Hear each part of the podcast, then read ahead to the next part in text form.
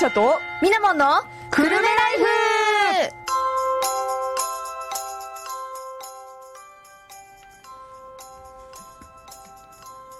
7月12日時刻は午後2時を過ぎました。この放送は東京854くるめらから生放送でお送りしています。おんちゃんとみなもんのくるめライフになります。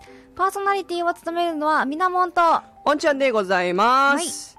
はい、えー、この番組はですね、私たち20代女子コンビが平日の真っ昼間からお送りするはちゃめちゃ女子トーク生活番組です。リスナーの皆さんにご紹介したいおすすめのエンタメや知ってるとちょっと得する生活情報、そして映画やドラマ、アイドルで話題の韓国エンタメトークなど盛りだくさんお届けします。私たちの番組はリスナーの皆様からのお便りもどしどしお待ちしております。今週のお便りのテーマは、じゃじゃん。フェス、ライブに行きたいくなる作品。イエイエです。モッシュ。はい。はい。もちろんそれ以外の普通のお便り、略して普通おたもお待ちしております。はい、えー、お便りはメールアドレスもしくは FM プラプラというアプリから送ることができます。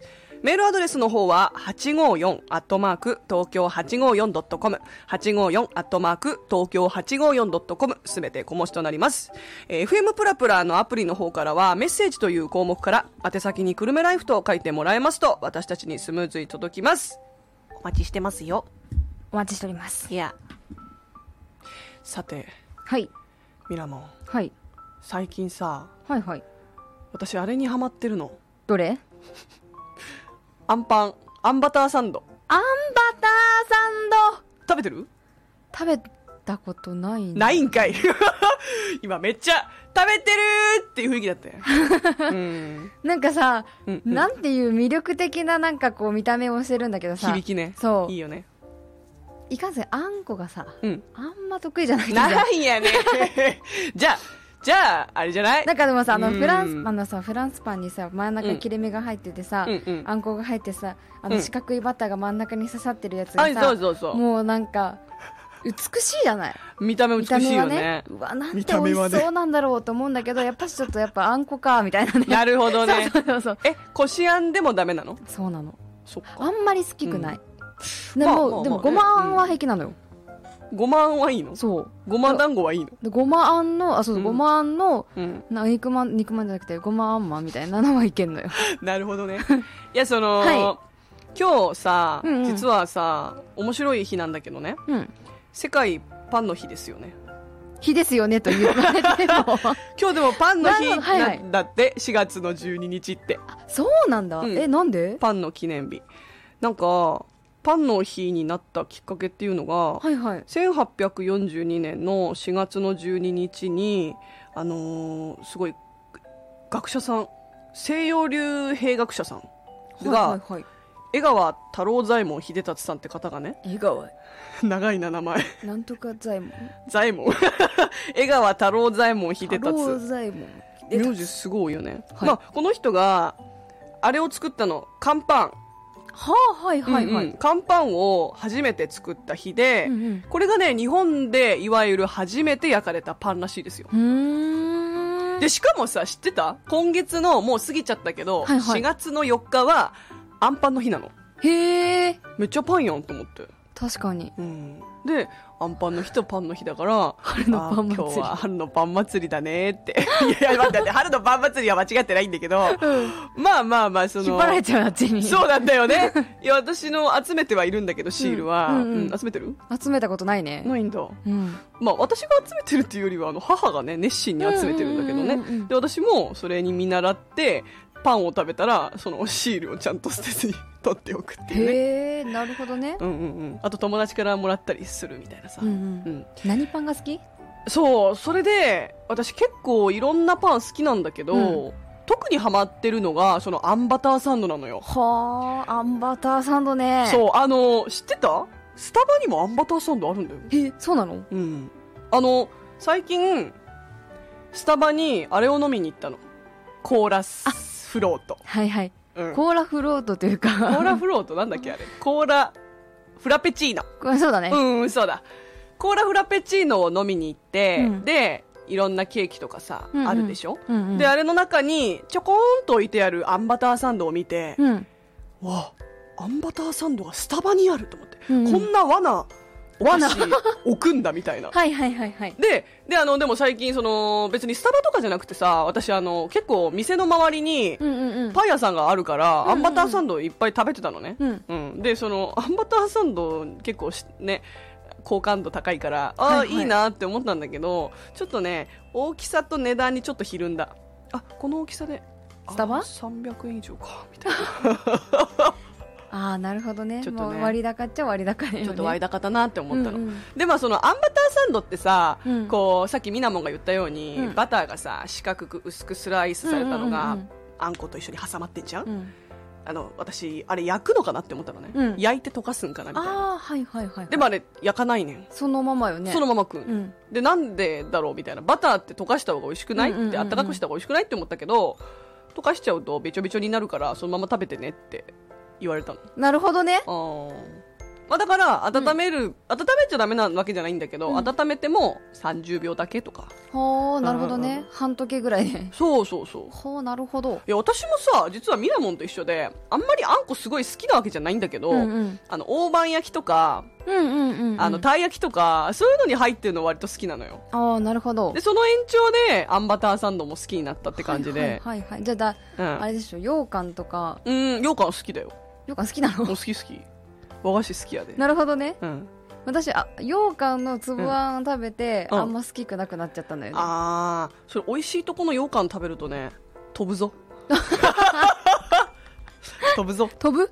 うん。なるほどね。じゃあ、美味しいところの食べてみようかな。トラヤじゃない？ああ、うん。私、芋羊羹が好きなのよ。あー美味しい美味しい。私そっち行っちゃう。ね。芋羊羹いいよね。はあ、パンか。そう。でまあそのさパンの日ってことで毎月12日ってパンの日らしいんだけど それパン屋さんみんな意識してんのかなってふと思ったのと、うんうん なんかねそういう日ってセールとかあったりするのかな？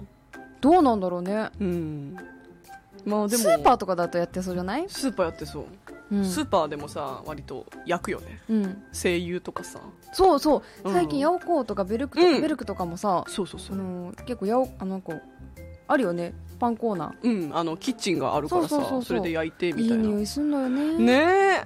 メロンパンとかの匂いもめっちゃいいしさ、まあ、とにかく最近そのあんバターサンドにはまってるので、はいはい。あの美味しいあんバターサンドこれおすすめっていうのがありましたら、はい。お待ちしてます。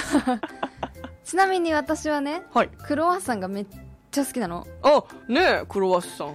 外はサクサクで、中がバターが香る、ふわっとしっとりしたやつが好きで、はい。いいですね。もうね、いろんなパン屋さんのクロワッサンを食べあさった時期があった。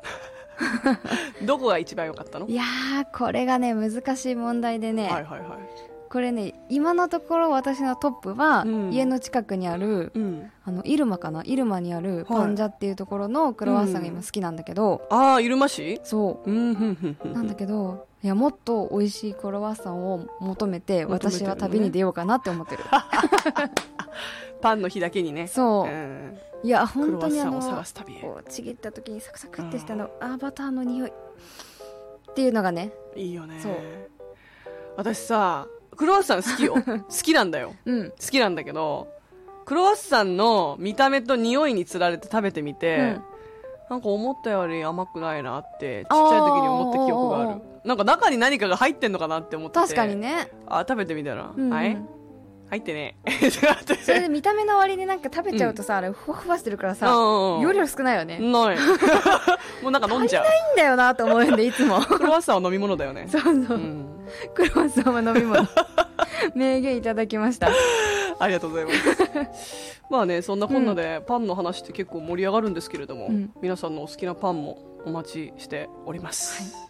ね、どこのが美味しいとかもね、含めて、はい、教えてくだおさい。便りの方でお待ちしておりますので、はいよろしくどうぞどうぞさて、この辺で一旦 CM を挟んでから次のコーナーに参りたいと思います。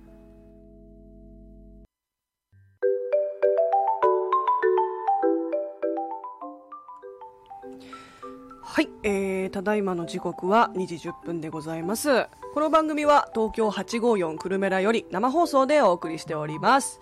えー、パーソナリティは引き続き、私、おんちゃんと、みなもんです。よろしくどうぞさて、はいここでですね、はいコーナーに行く前にちょっとお知らせがありまして、読ませていただきますね。はい。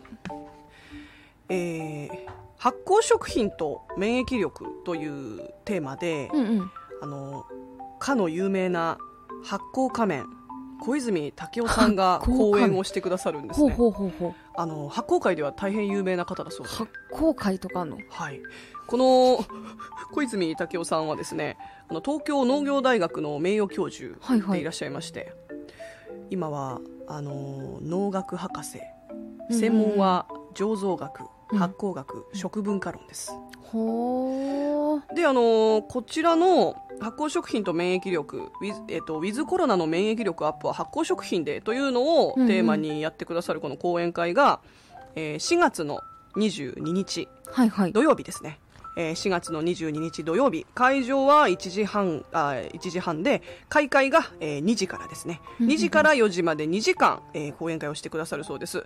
で会場はこのクルメラがございます。この会場、えー整備教育文化会館グリーンホールとなっております。であのー入場料として500円チケットが必要なんですけど、はい。こちらを販売しております。で、えー前売りチケットをご希望の方は、えーお問い合わせは、えー石川さんまで。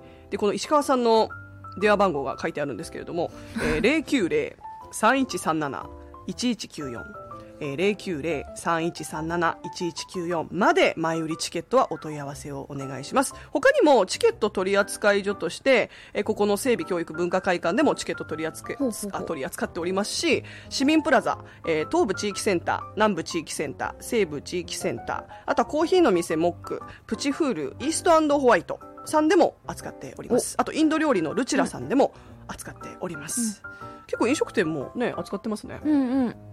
イーストホワイトといえば私たち結構行ったそうでですね。結構ね、あの、シックな感じでね、落ち着そくね。う落ち着くよね あそこね、ミナモンがねあそこお気に入りですからね。そう、うん。あそこたまにね、はい。なんかね、日本酒かなんかを、日本酒？そう、夜やってんのよ。あ。インスタで見てたんだけど。はいはいはいはい。そう、そういう関係もあるのかな醸造とか。そうだね。それありえるわ。ね。うん、まああの本当にね発酵食品ってうん。免疫力高めてくれますし、私としてはね個人的に発酵食品でおすすめしたいのはキムチなんだけど。あー、やっぱり。そう。よ。みんなご存知かな？キムチってほらあの漬物のさうん。100倍ぐらいの乳酸菌あるからさ、はいはいはい。こういう時いいと思いますよなるほどね。っていうのが私の宣伝になっちゃったんですけど、うんはい、改めて、あの、発酵食品と免疫力という、あの、トークテーマで、小泉武夫さんのえ講演会がございます。4月の22日土曜日、えー1時半会場、2時から開会ということで、興味のある方は、お問い合わせお願いいたします。最近ね、私、寝かせ玄米にハマってて。おおめっちゃ健康志向だな。そう、それがまあ発酵玄米とか言われたりするんだけど、うんうん。あ、そう、なんかタイムリーだなと思って。あー、そっうか、ん。でもいいね、ちょうどぴったりでね。そうぴったしうんうんそういうのね、いろいろね、はい。健康のことを気遣ってね、ですね。やっていかなきゃだなと思ったわかります。矢先だったので、ちょっと気になります。ありがとうございます。さて、コーナー行きましょうか。はい。てれれってでーん。わくため今日なんかアニメチックだね。ー わくためーマクタミです。はい、はいこちらのコーナーはエンターテインメント業に関わらせていただいている私たちが映画やドラマ、漫画や本などお気に入りのものから最新作のものまでいろんな作品についてトークしていくコーナーです。はい、今日お便りね、はい。いただいてますね。おお。じゃあ最後に行きましょう。はい、最後にお願いします。で今回が、まあ、フェスライブに行きたくなる作品ということで、どんな作品があるんでしょう？意外といっぱいあるよ。意外といっぱいある中で、うんうんうんうん。私はね何したの？なかなかコアな作品を持ってきた。え？うん。何？逆に気になるわ。そう。こ私が今回、音楽作品にもかかわらず、うん、えっ、とアニメーション映画を持ってきました。あ、そうなんだ。はい。何？それもタイトル「音楽」っていううん。えっと、2019年に作,、さ作成された日本のアニメーション映画なんですけれども、タイトルが音楽？そう音楽漢字2文字。へえ、アニメーションなんだ。アニメーション映画。はい。これねちょっと今お手元に携帯ある方は、はい。検索していただきたいんだけど、あ、はいはいはいはい。すっごいシュールな絵なの。何？そう。なんかね。本当にね影もなくのっぺりとした絵なんだけど これ71分ぐらいなんだよねこの一作品。さ一作品っていうかこれ。ああ わかった。すごいでしょ？調べたこれで音楽作品みたいな感じなんだけど。そうね、うん。これ大橋博之さんのはい。漫画、あの音楽と漫画と音楽と完全版を原作に岩井沢今井沢健二さんが監督、脚本、絵コンテ、キャラクターデザイン、作画監督、美術監督、編集、すべて担当しておりまして、うん。この作品、あのーロトスコープという手法が用いられているんですけれども、はいはいはい。まあ、ロトスコープとは何かというと、うん。アニメーションにおける一つの手法で実写で役者が演じた映像をもとにえ体型とか輪郭などを線で拾い、絵に描き写していくことで動きを作り出す手法なんですけれども、なんかモーションキャプチャーに似てる、うん、そんな感じかな？ああ、うん。でもそうだね。あそうそうそうそう。のリアルに見せるためにねあそうそうそうそう。あの実際に動きをね3次元そうそう。を2次元に落とすっていうね、うん、で日本では全編ロトスコープで作成されたテレビアニメだと「悪の花」とか、はいはい。岩井俊二監督の「花とアリスと殺人事件。あありましたね、」がこんなじ感じになるんですけれども、はいこの作品はですね、うん、7年半の歳月7年半？4万枚のうん。絵コンテ？そう。超えの作画枚数をかけてあはい。個人制作した長編アニメーション作品となっております。個人制作なんだ。はい。すごいでしょ？あのつまりあれだよね。まだその規模が大きくないから、そうそうそう本当そうに限られだからた本当限られた人数で。うそう。やってるんです。すごいね。でこの作品ねうん。でもオタワ国際アニメーション映画祭の長編コンペティション部門で見事グランプリを受賞しておりまして。素晴らしい。そう。すごいでしょ？努力が認められた瞬間。これだけでなんかすげえなって思うんだけど、思う思う。いやこの岩井沢健二監督のこの7年半の歳月と4万枚のうんあの作画、うん。もう狂気の沙汰としか思えない。そうだよね。だから本当に執念がないとここまでできないよね、その4年半に詰まったこの作品ぜひ見てって感じなんですけど、ああすごい見たくなるわ、その召喚仕方、うん。あらすじ、まあ、ストーリーとしましては、はい。ヤンキー3人組ケンジ、太田、朝倉が結成したバンド。そのバンド名がね古武術というバンド名なんだけど。武術ですかね。古武術。格闘かな？あの古いにあの武術ね。あー。古武術。っていうバンド名もなんかちょっと ふふってなっちゃうんだけど。ユニークだな。そうでしょ、うんうんうん。でおこの古武術を軸に、うん。えー、と進むアニメで、うん。まあ、編成はベースベースドラム。汚いね。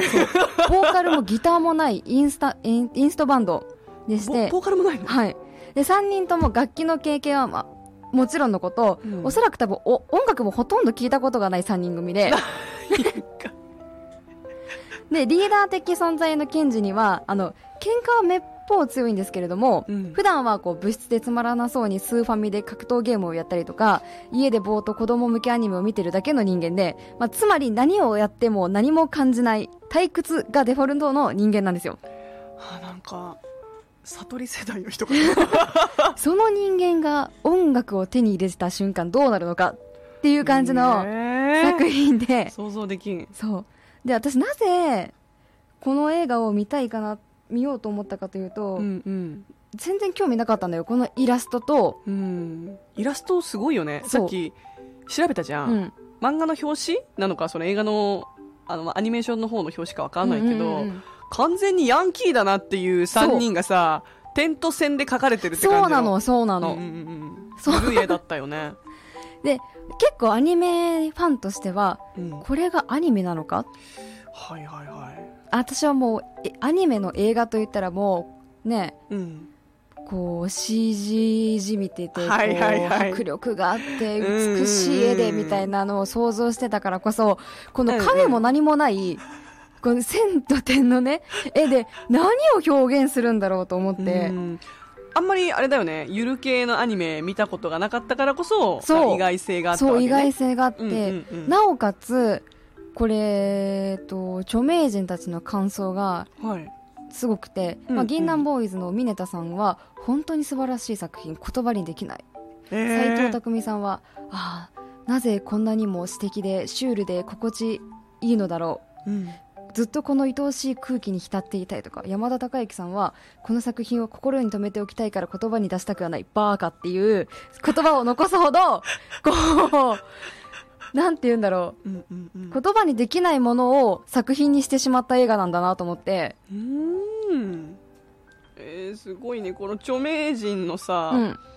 コメント聞くとさ、うん。よりなんか興味湧くよね。そうなの。うんうん。これほどまでにこの芸能だったり芸術の世界にに人間たちを圧倒させる作品逆に見てみたいと思って、まあ、絵は本当に正直そこまで綺麗でもないんですけれども、うんうん。すごかった。ねえ面白そう。すごかった。あの、うん。2020年ぐらいに公開されたんだっけ？そうですそうです。これでも北米での公開も決定してうん。あのー国内での観客動員数も4万人突破したんだね。そうなんです。最初はちっちゃいところから始めた始めたんですけれども、うんうん。もう毎週末満席みたいな、すごいね。そうなのよ。でも、うんうん。一般的に知られてる人がこう少ないっていうのが、うんうん。今回私ちょっとショックを感じて。そうだね。やっぱ良さを知るとねよりなんでこれをみんな知らないんだそうなのよろうってなるよ。ねでね見どころの一つとして、うんうん。まず一つ目が、はい。あのロックに対するオマージュ、はいはいはいはい。この作品には数々のロック愛が隠されていまして、うんうん。作品の中の絵をよーく見るとですね、うん。背景に浮かぶ飛行船はレッド・ゼッペリンはいからからだしあの、うんケンジがギターを地面に叩けるつけるシーンは、うん。ロンドンコーリングから、うん。あのジャケットああ、でそしてあの横断歩道を横切る図はアビーロード。だよね。あああれだよね。そうそうそう。例の例の。例の、うん。でビートルズの。ビートルズだよね。はい。あはい。他にもこう数々のジャケットからパロパロディーが見れて、うんうん。ロック好きにはもうこんなにもその自分の好きな作品のジャケットを探すのが楽しい作品はないだろうなと思って、あーそれもね 視覚的な楽しみっていうんだね。そう視覚的な楽しみ。うんで2つ目がうん。うん一貫してこのぬるっとしたシュールで何とも言えない感じのイラストでうん話が進んでいくんですけれども、うんうん。映画のクライマックスうん。すっごい感動しました、マジ？うん、なんていうの心の衝動というかうんうん。躍動感というかうん。多分あの最後フェスに出るんですよ。あフェスっていうかあのなんとか町ロックフェスみたいな感じのはいはいはい。小さいロックフェスに出るんですよ、3人で。うんうんなんですけれどもどうしたの？なんかねやってることは大したことじゃないのよ。だけどどなんかしなんかこう音の使い方だったりとかこのなんだろう小回りというかうん。がねすごい躍動感があふれる感じでうんうん。多分実写映画だったらそこまで感動しないのかもしれないんだけどうん。イライラストだからこそここを見てくれこれを感じてくれっていうのが伝わってきて、うん。でも見せつけられてるって感じでした、ああ、うん。そうなんだね。この人たちの魂のバンドを見てくれっていうのがはい。すごい伝わってきて、このゆるいイラストからは想像できないですね。そう。うんうん絵絵だからこそ、うんうん。うんこうなんかリリアルな感じがうんうん。よりなんかリアルさを凝縮した感じなのがつか伝わってくるんですよね、はい。でさ最後ね3つ目の見どころなんですけど、はいはい。これ映画であり音楽であるみたいな。おおいいですね。そう。ただの音楽をテーマにしたアニメーション映画だと思いきや、うんうん。これ映画の教科書なんじゃないかなって。映画を作る上での教科書なんじゃないかなって思うぐらいそう。間とか、うん。まあ、あえて喋らない無口なシーンがあったりとか、随所で笑いを入れたりとか、うん。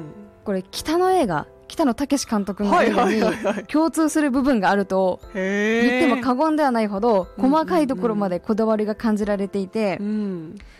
うんでこの3人がバンドを始めたきっかけがうん。このケンジが道でうん。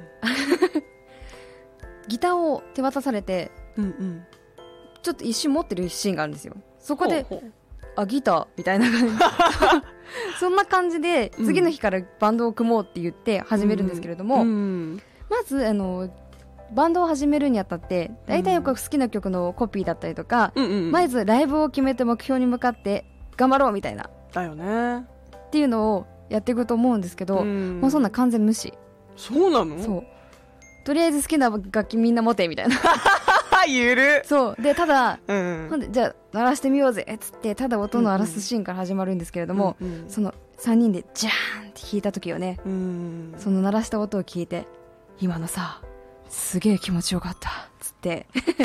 かわいい。そう俺も俺もみたいな。そこから音楽について3人で語り合うんですよ。うんうんうん。そう。でその後も好きなように鳴らし続けて、うんまあ、朝倉はフロアタムとスネアドラムうん。の2種類しかないのをずっと叩き続けるし ケンジと太田はチューニングの合ってないベースをひたすら弾き続ける、本来の音じゃないなそそうれみたいなね。う。なんだけどなんかかっこいいみたいな。う、ん。なんかこのただ生理的な気持ちよさを求めて同じことを繰り返してるだけなんだけど、うんそれぞまさにあの初期衝動というか、はいはい。音楽の原点なのかなと思って。うわかっこいいなんか。でもそうだよね。なんか私もさバンドをさうん。なんて言うんだろう、まあ、軽音サークルでさ、うんうん。友達同士とか先輩とさ組んだだけだけど、うん。なんだろうやっぱりそのちゃんとできなきゃなみたいな思いがどんどん出てくるは出てくるんだけど、やっぱ私も初心者だったから、でも最初ってさギター持って、うんこう鳴らしただけで楽しいよね本当にね。うそうわ音鳴ったみたいな。これをちゃんとバンドにしていくんだなみたいな、それを思い出せそうだね、そうなんですよ。だから、音楽を決めると、うん逆に分かんなくなってしまうものがあるけれども、知らないからこそこのベースベースドラムで成り立ってる音楽と、はい。このき生理的欲求だけを追求した音楽って、うん。かっこいいんだなと思って。良い。良いなのでこの71分の短いアニメーション映画の中に全てうん。初期衝動とはい。音楽っていうものとうん。映画っていうものを全て詰め合わせた作品がこれだなって思いました。えちょっとミラモンプレゼンうまくない？うまくない？なので、うんうんうん。ぜひこの原点とかっていうのを探りにねこの「音楽」っていう作品ぜひ見ていただきたいなと思いました、うんうーん。なるほどね。いい作品でしたねって私は今言えないんだけど。いい紹介でしたね。うん。ぜひ見てください、はい。竹中直人さんとか声優で出てるんで。ね今見たらね 竹中直人さんもコメントして見てすごかったよ。意外とあこの声聞いたことあると思うと、うん。意外と有名人だったりするのでなるほどね。そういうのも探してみてください。はい、ありがとうございます。じゃあ、ここでちょっとお便り紹介させていただきますかね。そうですね。はい、えっ、と、ラジオネーム、ガガーリンさんからいただいております。ありがとうございありがとうごます。ざいますえー、おんちゃんみなも、こんにちは。こんにちはフェスに行きたくなる作品ですが、古典ですが、ブルース・ブラザーズです。ざっとあらすじを言うと、ブルース兄弟という二人が自分たちの出身地である孤児院を救うために、バンドを作りお金を集めようとするミュージカル映画です。突拍子もない話やギャグ、パロディで笑える反面、音楽のセンスが飛び抜けていて、とてもおすすめです。もし気になったらいつか見てみてください。聞いたことあります？初めて聞きました。ブ私もない、うん。ブルース・ブラザーズ。ルース・ブラザーズ。でもなんかもう、あらすじからすごい見たくなるな。うんうん。もう本当になんか目的があって頑張るわけだからさ。そうだね。ん。あ今調べたら1980年代の作品だそうで。ほミュージカルコメディ2時間ぐらいの作品ですね。かっこいい。めっちゃ黒いハットに黒いスーツを着て。おおねえこの2人組。あそうかブルース兄弟がこれが。そうかそうか。あいいですね。ありがとうございます。はいありがとうございます。いいですね。アマゾンプライムと UNEXT で見れるそうです。おやったはいありがとうございありがとうごますざいます。さてここで一旦一曲を挟んでからそうですね。次のコーナーに参りましょうか、はーい。今回私が選んだ曲は最近私のハマっている曲ですミセスグリーンアップルでソランジ。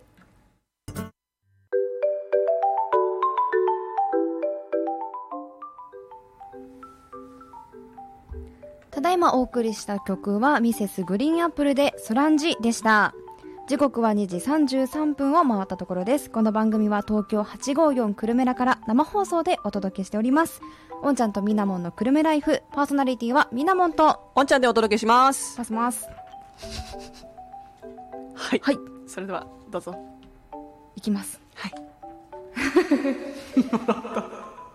みなもんの部屋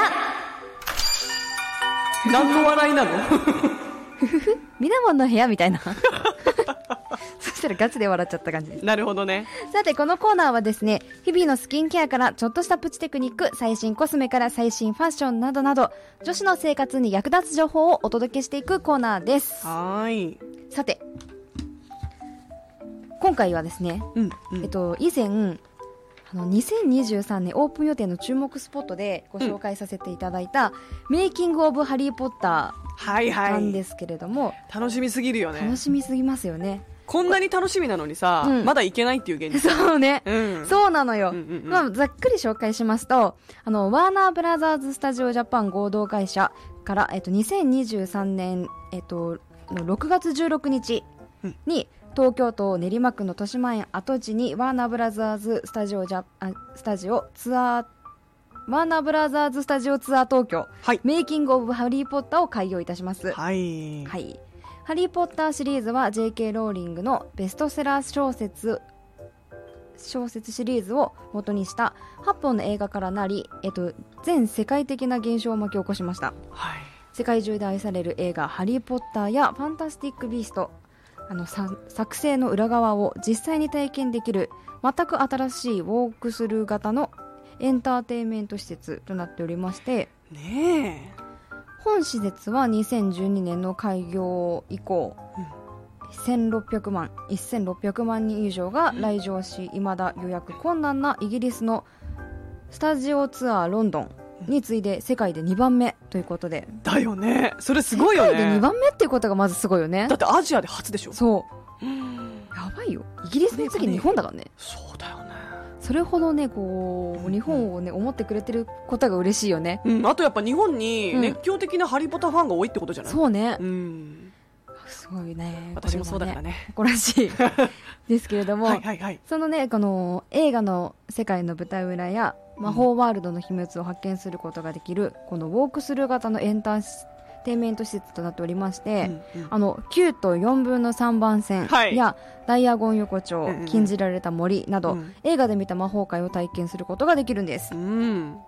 今回ですねそあその体験はい。とその他いろいろ情報が公開され、解禁されたので、うんうん。こちらをご紹介していこうと思うんですけれども気になる。まず体験。はグリーンスクリーン体験。何それ？あの CG のよ。グリーンスクリーン。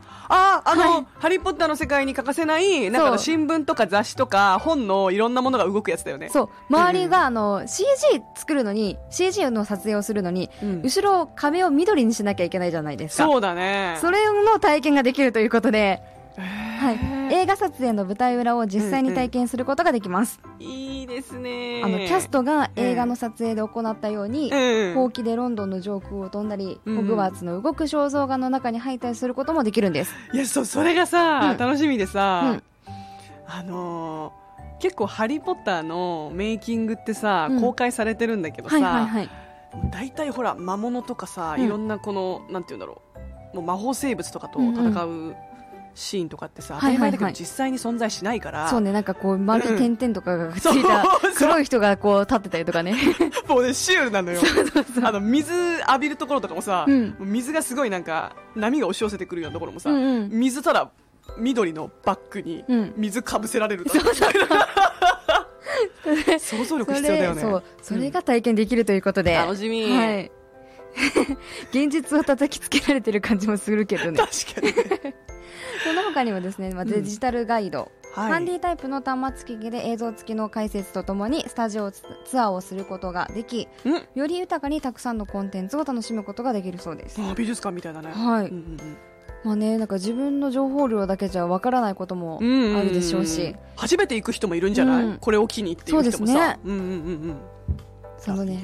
うん、より楽しくはい。ツアーを行うために。うんうん。試してもいいんですかね、うん。うんそしてレストランとカフェ。いやそう私あれが飲みたいのよ。バタービールね。あります。あります！今回バタービールあるそうです。やったね。その他にもですねチョコレートフロッグカフェでは魔法ワールドをイメージしたバラエティ豊かなスイーツを楽しめます。その他はバックロットカフェ。はうんうん魔法ワールドをテーマにした料理やデザートを楽しむことができます。はい。このバックロットカフェではうんうん。アンブリッジ教授にインスパイアされた英国式アフタヌーンティーも楽しめるそうです、本うん、でもこちら事前予約がちょっとできないんですね。当あら。はい。大混雑？大混雑。予想される？予想される。一人一人うん6500円。ちょっとおはいはいはい。値段、いやハリポタファンからしたらそれはもう実質無料よ。おおうん。素晴らしい。6500円ぐらい楽しめるんでしょ？そう。一一人6500円でうん。2人分からとなります、いいわね、じゃあもう並ぶしかないね。そうね。うんうんうん。もうでもイギリスといえばアフタヌーンティーですそうねよ。わざわざやってみたいよね。銀座までね食べに行ったしね。やってみたいよね。わかる。本場のがね楽しめるということで、いいお紅茶です。って言いながらね香りがとか言いながら。ちょっとなんかみなもんの部屋っぽいね。今日の紅茶はダージリンですわ。いろいろ種類はあるからね紅茶もね、うんダージリンにせよ、うんせよ。はい。楽しみです。そうですね。うんうんこちらアクセスはスタジオ、えっとスタジオツアー東京は豊島園駅より徒歩2分のところにございましてスタジオツアー内にビジター用のパーキングもあるんですけれどもスペースには限りがあるのでチケット購入時に合わせてパーキングを予約してください。あはい。駐輪場もあるそうです。お本当ですか？はい。なのでえそうですね。車で行く方はうんうん。必須ですね。必須だね。えっと駐車場。はい。そしてチケットなんですけれども、はいチケットは事前に公式ウェブサイトで購入する必要があります。現地でチケットを購入することはできないそうです。できません。はい。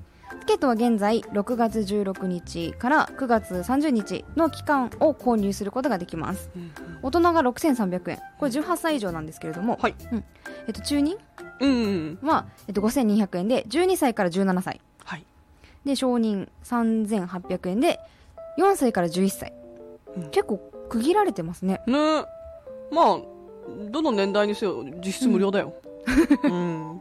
あの空気に、うんうんうんうん。違うあの世界に行けるのなら。そう実質無料。そ最高。うっていうことですので、はい。皆さん今年の夏休みは、うんもう行くところ決まりましたね。決まったね。決まったね。9月30日までね予約ができるのではい、はい。8月分は必見ですね。ですね。以上みなもんの部屋でしたありがとうございます。より楽しみです。はい。さてじゃあお次はですね、えー私のチョイスの曲に参りましょう、はい。それでは皆様お聴きください。ロゼで「ゴーン」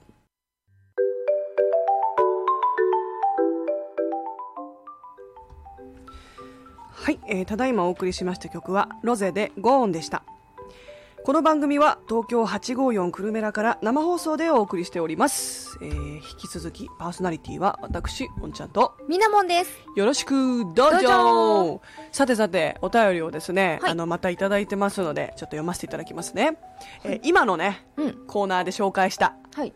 あれに関する話題ではい。いただきました、えーラジオネーム暴風注意報さんからです、はい。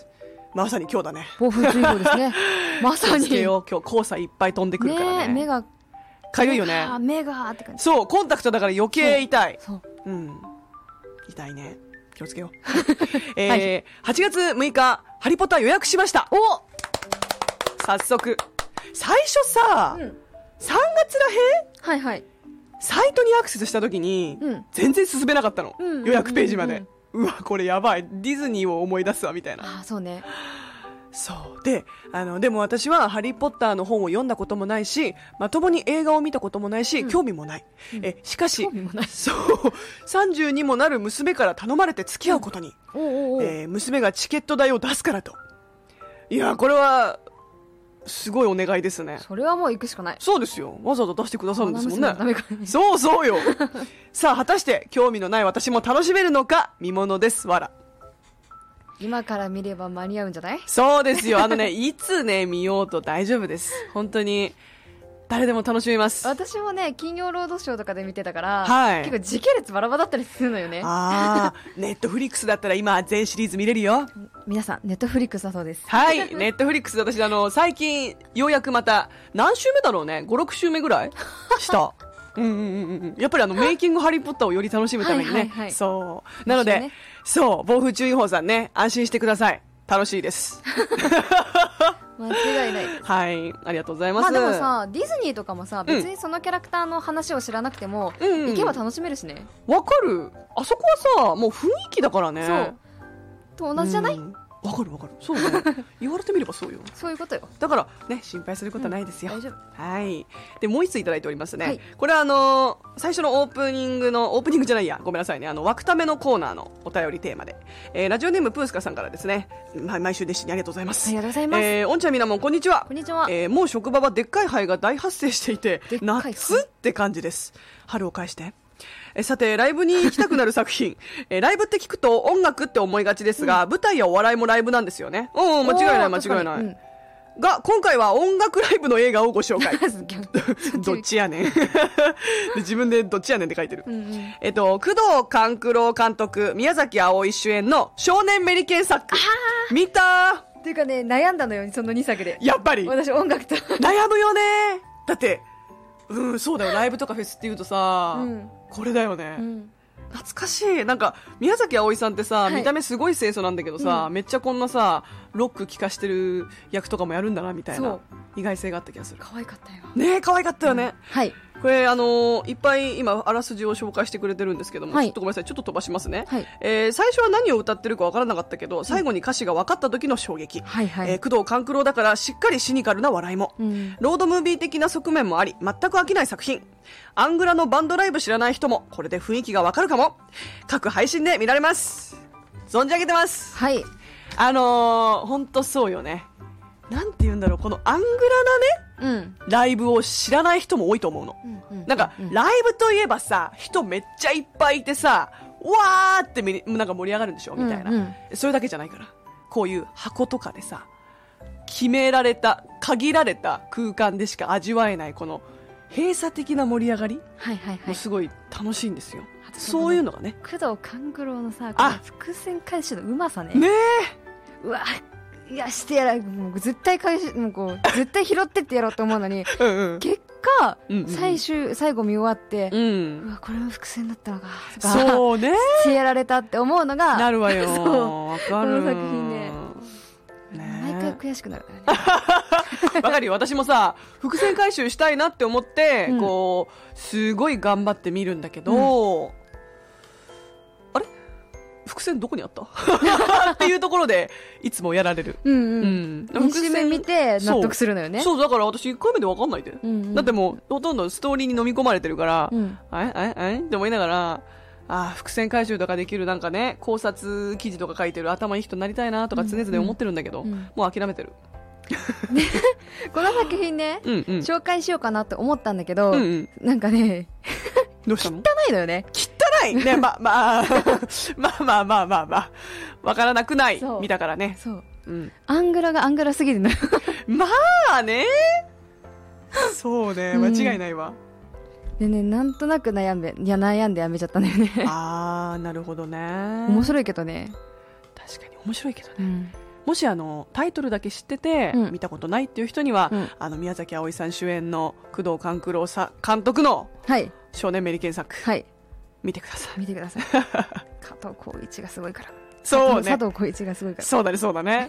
いやー、ちょっと今、汚いから あえてね、ネタバレしないでいきましょうか。はい。ありがとうございます。ちょっとですね、遅れちゃったんですけど、はい今日のおんちゃんのコーナー行きましょうか。はいはい。アンニョン、おんちゃんの韓流始めました。ちょっと枠ためと被っちゃった。イエーイイエーイあの、今日はですね、ちょっとお時間的にギリギリなので、はいあの、さらっとっていうか、皆さんにご紹介したいなって思ってた話持ってきたんですけど、はい今日はあの、あれじゃないですか。えっと、あれの話。あれの話？あどれの話？パン、パン。パンパン 今日、今日パンの日だったでしょ？パンパンみたいな 圧が強すぎてごめんなさいね。パンがちょっと、パパンがね。パンがちょっとパンだった やばいよ、ちょっと語彙力まとまらなくなってきた。やばいわよ、ちょっとラジオでこんな語彙力ダメだわ。パンがちょっとパンだったの そう。はいパ気を取り直してンと、パンといえばね、はいあの、なんだかんだたまに聞かれるんだけど、韓国でも、その、パンって食べるのみたいな。おー、うん。そりゃ食うんだけど、はい韓国でもさ、パン有名になって日本に来たやつとかあるの知ってる、うんうんえわかんない多分みんなも紹介してたのよ。生ドーナツがあさ、はいはいはい生ドーナツ。有名になったでしょ、日本で、うんうん。うん表参道にできたのかな、はい、そう。もともと福岡のお店で、うんうん。あの表参道にもオープンしたっていう。あアダアダアダムアマムタコタン、はいはいはい。なんかそんな名前の。そんな名前の、うんうんうん。でこの生ドーナツって実はうん。韓国から来てるパンって知ってた？そうなの、うん、あのードーナツって韓国語でトーナって言うんだけど、うん。ちょっとあの日本あのアメリカのドーナツっていう発音にちょっと近い感じ、うんうん。ト。ーナでトナっていうのが韓日本でリメイクされたのがその生ドーナツで、うんうん。でそれがやっぱり有名なのもあるし、うん。それと同時期ぐらいに人気があったのがあのマヌルパンっていうのがあるのよ。うんうんうん。マヌルパンって何かわかる？マヌル？なんだろマヌルっていうのはね玉ねぎなの。うほー、うん。玉ねぎパン？玉ねぎパン何玉ねぎが入って丸ごと？でもねこれは実は中に入ってるのはニンニクなんだけど、ああなるほどね、うんうんうん。本当におお口のねあの匂いとか気にする人はあれなんだけどスタミナがあってすごく美味しいので、ぜひ試していただきたいなと思います。日本で売ってるかな？わかんないけど、マヌルパンね、うん、でも生ドーナツも美味しいしパンの日にちなんでパンの紹介をさせていただきました。はいはいみなもん残り30秒以下。頑張ろう。はいさてお別れのお時間になってしまいましたが、はい。ここで来週のおテルテーマをご紹介させていただきます。はい。来週もフェスライブに行きたくなる作品となっております。どしどしお待ちしております。はい、えーそして我々の番組ですね、スタンド FM とポッドキャストでも今までのアーカイブを上げておりますので、もう一度聞きたい方、オンチャットミナモンのくるめライフで検索してください。それではまた来週午後2時にお会いしましょう。パーソナリティはみなもんとおんちゃんでした、またね。バイビー